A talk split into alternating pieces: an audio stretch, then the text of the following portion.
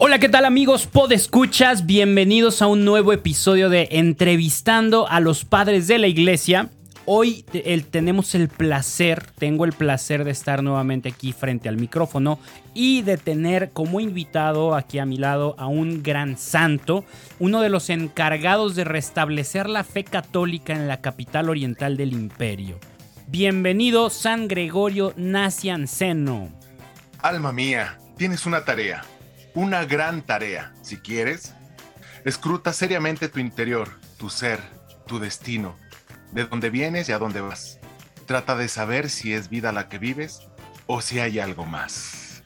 Ok, ok, comenzamos con todo este episodio. Acá sonaste a, comercial del hombre más interesante del mundo.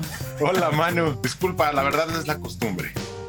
No, no, no, por lo que escucho, te, te gusta mucho la poesía, ¿no? Sí, la verdad sí, con decirte que escribí algunos versos a lo largo de mi vida, unos 18 mil nada más. Ah, bueno, poquitos, apenas te ajustó el tiempo para escribir algo. Oye, pues muchísimas gracias por estar aquí con nosotros y si te parece, sé que, que, allá en el cielo no se manejan con esto de tiempo y espacio, pero bueno, acá sí, se nos acaba el tiempo rapidísimo, siempre se nos va. Entonces, eh, si te parece, vamos comenzando. Vamos a hablar un poquito de, tus orígenes. Platícanos tu fecha de nacimiento, lugar, dónde naciste, si es que se puede, ¿no? Porque luego venimos un poquito con una racha complicada con esos datos de que a veces no saben ni dónde nacieron. Ya sé, sabes que yo sí sé cuándo nací. Si ya desde chiquito me gustaba documentar cosas de mi vida, es broma. No lo escribí yo, pero me contaron que llegué al mundo terrenal allá por el año 325 en Arianzo, región de Capadocia, Asia Menor. Órale, súper bien. Y pues me imagino que entonces debes estar con exactitud, la, eh, debes saber, perdón, con exactitud la fecha de tu muerte también, ¿no? Fíjate que ahí sí se me complica un poquito más la respuesta. Es que como me retiré a vivir solo como ermitaño, se dieron cuenta un poco tarde de que, la verdad, ya estaba petateado. Pero poniéndonos serios, según mi discípulo San Jerónimo, mi fallecimiento se produjo entre el año 389 y 390 en Arianzo, el mismo lugar donde nací. Oye, pues casi 75 años, ¿eh? No está, mm, yo creo que no está nada mal para, para el promedio de edad de, aquellos tiempos. Para nada. Y eso es que aún no sabes todas las aventuras que tuve que vivir gracias a que me dejé llevar por la providencia del Señor. Bueno, ya, ya entraremos en esos detalles, de seguro, pero antes, eh, platícanos un poquito sobre tu bautismo. ¿Fue luego, luego de que nacieras o cómo estuvo ese rollo? ¿Sabes que no? Tenía alrededor de 30 años cuando me bautizaron, porque resulta que mi padre era miembro de una secta herética y se convirtió al cristianismo recién unos años después de mi llegada. Sin embargo, mi madre sí era cristiana y me consagró a Dios desde el día que nací. Así que podríamos decir que el Señor siempre estuvo conmigo de alguna manera. Súper bonito eso, ¿eh? Que, bueno, ahí las mamás siempre, siempre meten la cuchara y siempre hay algo bueno en, lo que hace una mamá, ¿no? Eh, oye, y yo pensé que te habían bautizado desde, desde chiquito. Qué mal que, tu papá era miembro de esta secta, pero bueno, hoy en día, ya sabes, también tenemos un tema importante en eso de, con eso de las sectas, ¿eh? Y sí, digamos que nunca pasará de moda. Aquel entonces yo era moneda corriente. Yo mismo debí enfrentarme a varias herejías.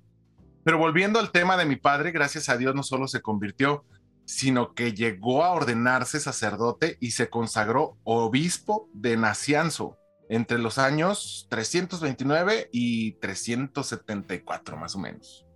Oye, eso está, está muy interesante porque hoy en día es rarísimo escuchar que estás hablando con el hijo de un obispo. Eh, obviamente, pues en tu época no estaba esta regla del celibato y los sacerdotes se podían casar y todo el rollo, pero pero bueno, ese le da un giro inesperado a esta entrevista porque creo que es el primer hijo de obispo con el que hablamos y esto se pone cada vez mejor. ¿eh? Eh, cuéntanos un poquito más de tu vida. ¿Dónde y qué estudiaste, por ejemplo? Provengo de una familia noble, así que mis padres se encargaron de que recibiera la mejor educación posible. Por eso pasé por las escuelas más prestigiosas de aquel momento, como por ejemplo la de Cesarea y de Capadocia. De hecho, allí conocí a mi amigo San Basilio. Ah, no cualquier amigo, ¿eh? O sea, te rodeabas con gente. San Basilio.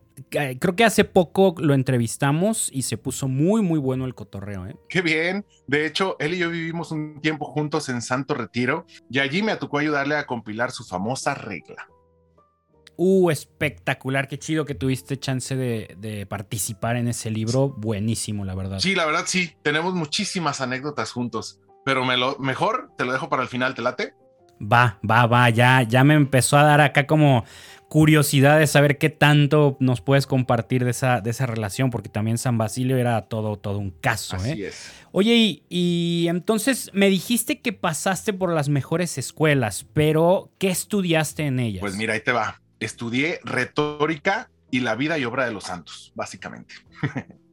ok, ok, ok. Eh, eh, explícanos un poquito para todos los podescuchas que están, que están aquí acompañándonos.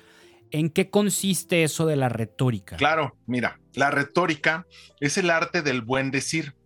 En otras palabras, se trata de hablar o escribir de forma elegante, con el fin de, de, pues de deleitar básicamente, o conmover, o también persuadir.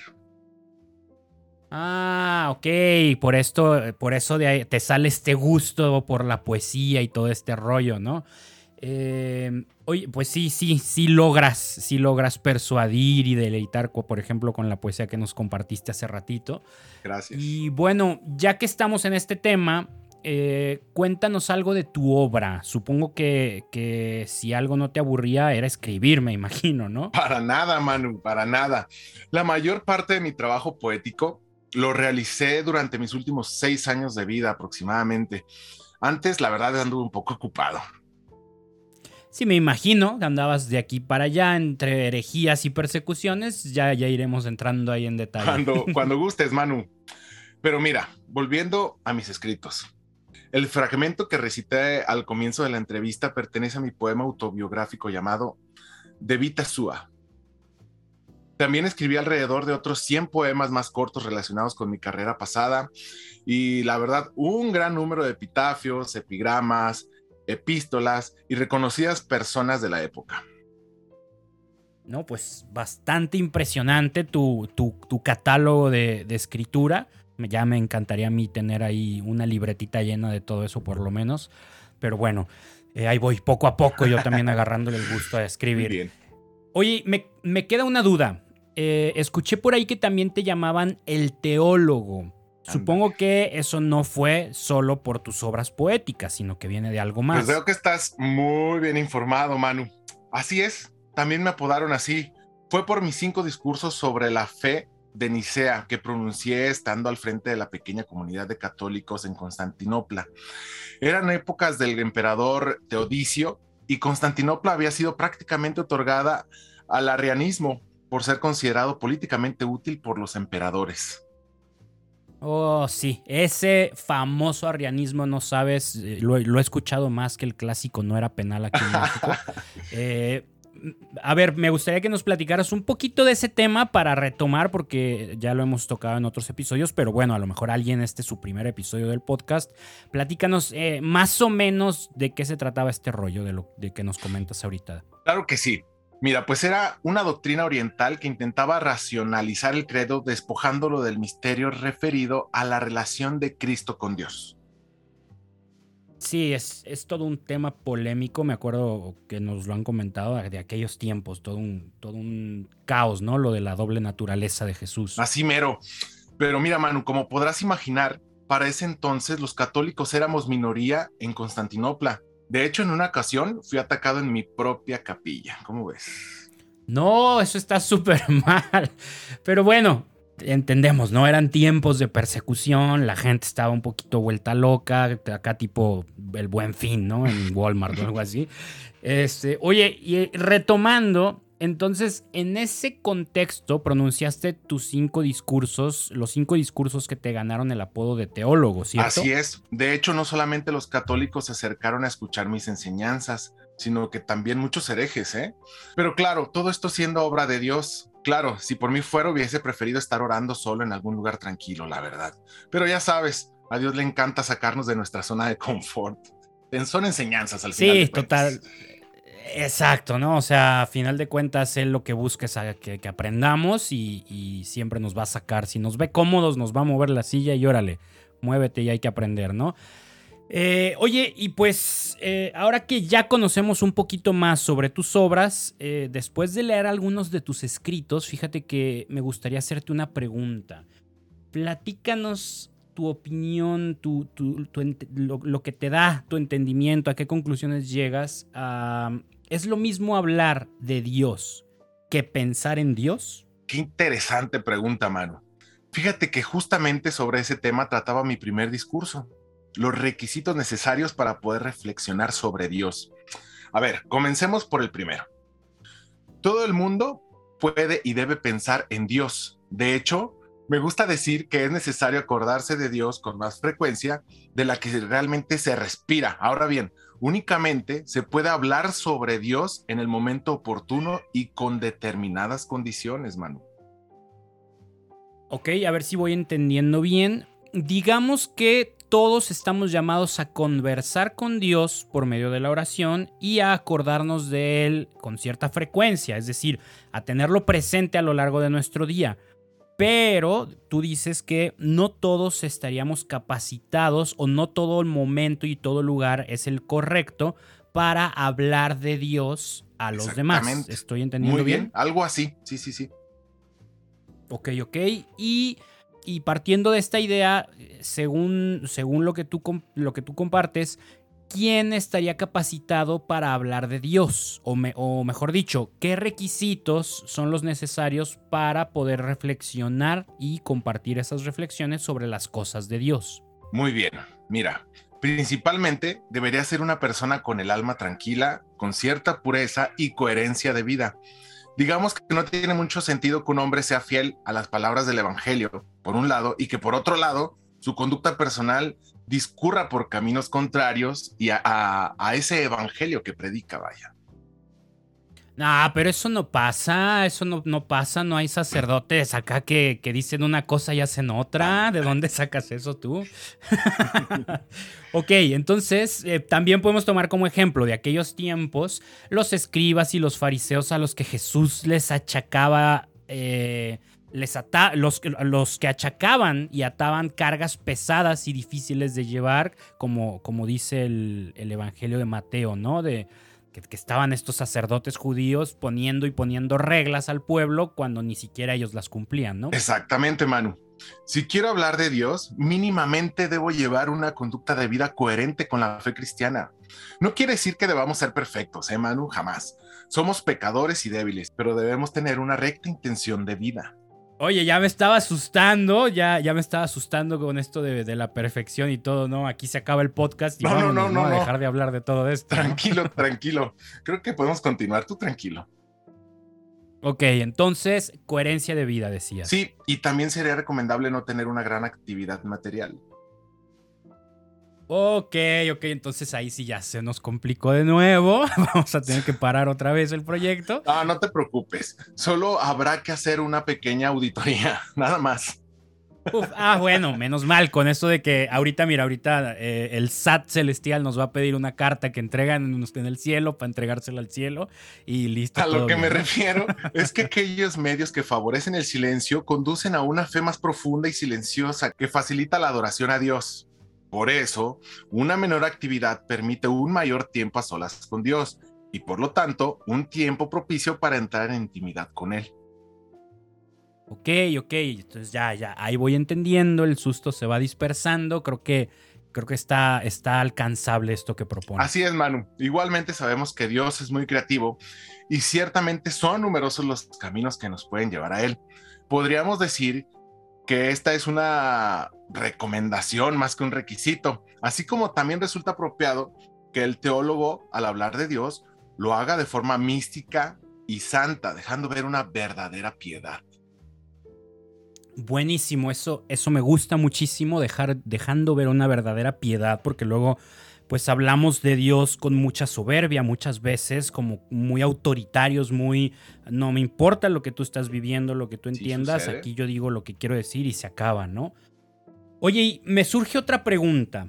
Veo que hablas del teólogo y ya dijimos que, que a ti te apodaban de esa manera. eh, tratando de ponerlo en palabras sencillas, ¿cómo definirías la teología? ¿Qué es la teología? Creo que, creo que ese fue el tema de tu segundo discurso, ¿no? Así es, Manu. Pues mira, la respuesta corta es, la teología sería la ciencia que estudia a Dios. Y ya. Ok, ok. Ahí podría sonar un poquito contradictorio para mucha gente. La ciencia que estudia a Dios, por lo regular, muchos piensan que la ciencia y Dios son conceptos bastante alejados o hasta incluso contrarios, ¿no? Pero, pero bueno, me gusta la definición. ¿Y cómo podemos hacer para, para conocer algo que nos supera ampliamente? Porque estamos hablando de un concepto que, que no cabe o sea, el concepto de Dios tendría que ser algo mucho más grande que la mente humana. ¿Cómo podemos hacerle para conocer algo que simplemente nos supera tan ampliamente? Muy buena pregunta, mi querido Manu. Pues mira, en realidad nuestro conocimiento intelectual sobre Dios siempre se da parcial y limitado. Por ejemplo, podemos conocer la existencia de Dios, pero no su naturaleza o su esencia misma. Lo que hace la teología es decir primero lo que Dios no es, para desde allí poder acercarnos a lo que Dios sí es. A ver, por ejemplo, si sabemos que Dios no tiene un cuerpo, no es corpóreo. Por ello, debemos deducir que es un ser incorpóreo. Ok, ok, entonces creo que por ahí voy entendiendo, le damos prioridad al que no es, a lo negativo, y eso nos lleva a deducir que sí es. Así es, vamos a conocer perfectamente a Dios solo cuando finalmente nos reunamos con Él. Bueno, digo ustedes, yo ya tuve la suerte, la verdad. Aquí ando. Ah, adelántanos algo, a ver qué, te toca ver por allá o conocer, danos un, incentivo para emocionar. La verdad, Manu, no se dan idea de lo increíble que es. Lo que ahora les llega a ustedes es nada más un muy pequeño resplandor de la gran luz que es Dios. Sin embargo, mira a tu alrededor, Manu, la creación, la naturaleza, el orden de las cosas y los seres. Al observar su belleza y perfección no podemos sino afirmar la necesidad de la existencia de Dios. En eso tienes muchísima razón, muchísima. Y digo, si hay algo que no deja de sorprenderme es la hermosura de todo lo creado y, de cómo cada cosa tiene su lugar, su razón de ser. Incluso dentro de nuestro propio cuerpo humano es increíble, eh, cada sistema se relaciona con otro y todo encaja así sin más. Y o sea, es, es, tanta la perfección que debe de haber, que, debe, de venir de un creador más que perfecto. Nadie más podría haber hecho eso. Así es, Manu, efectivamente. ¿Ves? De ese modo podemos llegar a conocer que Dios es perfecto. O pensemos, ¿cómo está en orden lo celeste y lo terrestre? ¿Cuánto hay en el aire o debajo del agua? Y específicamente lo anterior a eso, cielo y tierra y aire y naturaleza del agua ¿Quién ha mezclado y separado tales cosas? ¿Cuál es la relación, la cohesión y armonía de, las, de unas cosas con otras? Tal armonía definitivamente debe provenir de un Dios que es anterior y posterior a todo. Exactamente, o sea, en términos que yo te pueda entender más fácil, toda orquesta necesita un director que haya un compositor de la obra, quien los dirija y quien ponga cada instrumento a hacer lo que le corresponde. Exactamente, Manu te gusta la música, ¿verdad? Es lo que me doy cuenta. Por ahí, por ahí tengo uno que otro gustito, ¿no? Una relación medio leve con el mundo de la música. Oye, y por lo que estuve leyendo también, has hablado mucho sobre la Trinidad, en especial eh, de las figuras del Hijo y del Espíritu Santo. Mm, esto es algo que se repite entre varios padres de la iglesia, por lo que venimos escuchando en otros episodios. ¿Por qué, por qué es lo que sucede con esos temas? ¿Por qué los abordaron? Sí, Manu, mira, Así es, Manu. Lo que pasa es que por aquellos tiempos aparecieron numerosas herejías, el arrianismo, la herejía de Apolinar, la de Macedonia y tantas otras. Y fíjate que la mayoría se dirigían justamente a atacar algún punto de la doctrina de la Trinidad. Por eso fue necesario reiterar en numerosas ocasiones los fundamentos bíblicos de esta doctrina católica y su consistencia. Claro, claro, ahí había un montón de, confusión, de, ideas que iban surgiendo y por eso creo que, era necesario, ahora lo entiendo. Y ahora, digo, parece que las aguas se han calmado un poco en ese tema, aunque eh, no tanto en otros, ¿no? Mm, ¿Nos podrías contar un poco cuál era el problema con la Trinidad que, a ti te tocó abordar. Sí, Manu, dediqué mi tercer y cuarto discurso especialmente a hablar sobre la segunda persona de la Trinidad, el Hijo. Así que, la verdad, puedes preguntarme lo que quieras. Venga, esa es la actitud. Eh, digo, la verdad a mí se me hace bastante difícil comprender cuál podría haber sido el problema con Cristo si justamente fue quien se hizo hombre y caminó entre nosotros.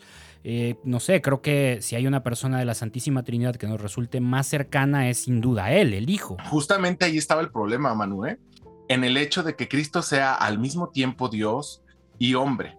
Si bien está ampliamente probado en la Escritura, muchos creían que Cristo no fue plenamente un humano y quienes afirmaban su humanidad dudaban de su divinidad. Para comprenderlo primero, hay una manera muy simple de verlo. Cristo vino al mundo para redimir a la humanidad. Su tarea era nuestra salvación. Ahora bien, la única manera de poder hacerlo, de redimir al hombre en su totalidad, es decir, cuerpo, alma y espíritu, era asumiendo su plena humanidad en todos los componentes de la naturaleza humana. Porque lo que no ha sido asumido no ha sido curado. Voy a hacer una simplificación grosera, pero pensemos en una enfermedad, cualquiera que sea. Para poder curarla, primero se debe conocer, saber cuál es y asumir que se está enfermo. Bueno, si bien nuestra humanidad no está enferma, la metáfora creo aporta luz para poder comprenderlo mejor.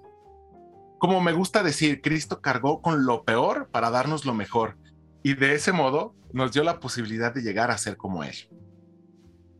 Ok, ok, entonces ya, ya, ya nos queda claro que Cristo fue y es plenamente humano. Ahora, ¿cómo se explica que sea también Dios si fue engendrado como todos nosotros en el vientre de una mujer? ¿Cómo respondiste a los que discutían este punto? Bien, este punto es quizá un poco más difícil de entender para nosotros, porque no debemos pensarlo en términos humanos, mano. El hecho de que uno haya sido engendrado, el hijo, y el otro no, el padre, no quiere decir que no esté antes o después, que uno esté antes o después del otro. No podemos pensarlo en términos lógicos o racionales, ni tampoco podemos suponer que uno tiene mayor valor que otro. Su naturaleza es la misma. Se trata en efecto de una naturaleza divina. El término padre no hace referencia a una esencia, sino a una relación por lo tanto, la única diferencia entre el padre y el hijo es una cuestión de relaciones diversas y no de naturaleza. Ok, a ver, vamos viendo, a ver si entiendo, porque esto se está poniendo cada vez más complicado. Digamos que el hijo, al ser engendrado y asumir nuestra humanidad, no pierde su naturaleza divina, sino que al mismo tiempo se vuelve Dios y hombre. Por lo tanto, lo único que lo diferencia del padre es su forma de vincularse con él, ¿cierto? Efectivamente, mano. La generación del hijo es intemporal, es decir, sin tiempo o independiente de los límites temporales. Y es también espiritual, por eso se nos hace difícil comprenderla desde la perspectiva humana. Hablar de la primera y de la segunda persona de la Trinidad es hablar de una relación, de cómo el Padre está frente al Hijo o el Hijo frente al Padre. Dios es Padre porque tiene un Hijo y viceversa. Ah, ok, ok. Y ahí creo que ya vamos un poquito aclarando todo el asunto, que, que no está nada fácil. Algo similar pasaba con la tercera persona, el Espíritu Santo. Su naturaleza también es divina. Muchos creían que se trataba de una especie de energía impersonal. Sin embargo, Basta con leer la Sagrada Escritura para comprender que no es así, que se trata de una persona más. Todo lo que la Escritura afirma sobre Dios se puede aplicar en las tres personas de la Santísima Trinidad. Pero por hoy vamos dejando, yo creo, este tema un poquito porque la verdad no quiero enrollarlos tanto. No, no, no, está buenísimo y, aunque me encantaría quedarme aquí otro par de horas hablando de todo esto, el tiempo pues se nos está terminando en el podcast, como ya te comentaba, ¿no? Que se va volando. Y bueno, vamos a continuar poquito con otras cosas. Muy bien. De entre tus enseñanzas, ¿hay alguna más que quisieras destacar para ir cerrando? Sí, claro. Creo que hay una que es esencial y ciertamente no pasa de moda. el tema de la solidaridad. Venga, muy buen tema, muy, muy, muy gran tema para hablarlo. Platícanos un poquito de él. Así es, Manu, es un gran tema. Para explicarlo, me gusta retomar las mismas palabras de Cristo, cuando nos decía que todos formábamos parte de un mismo cuerpo. Si nos damos cuenta de la implicancia de esta frase tan simple, no hay mucho más que decir.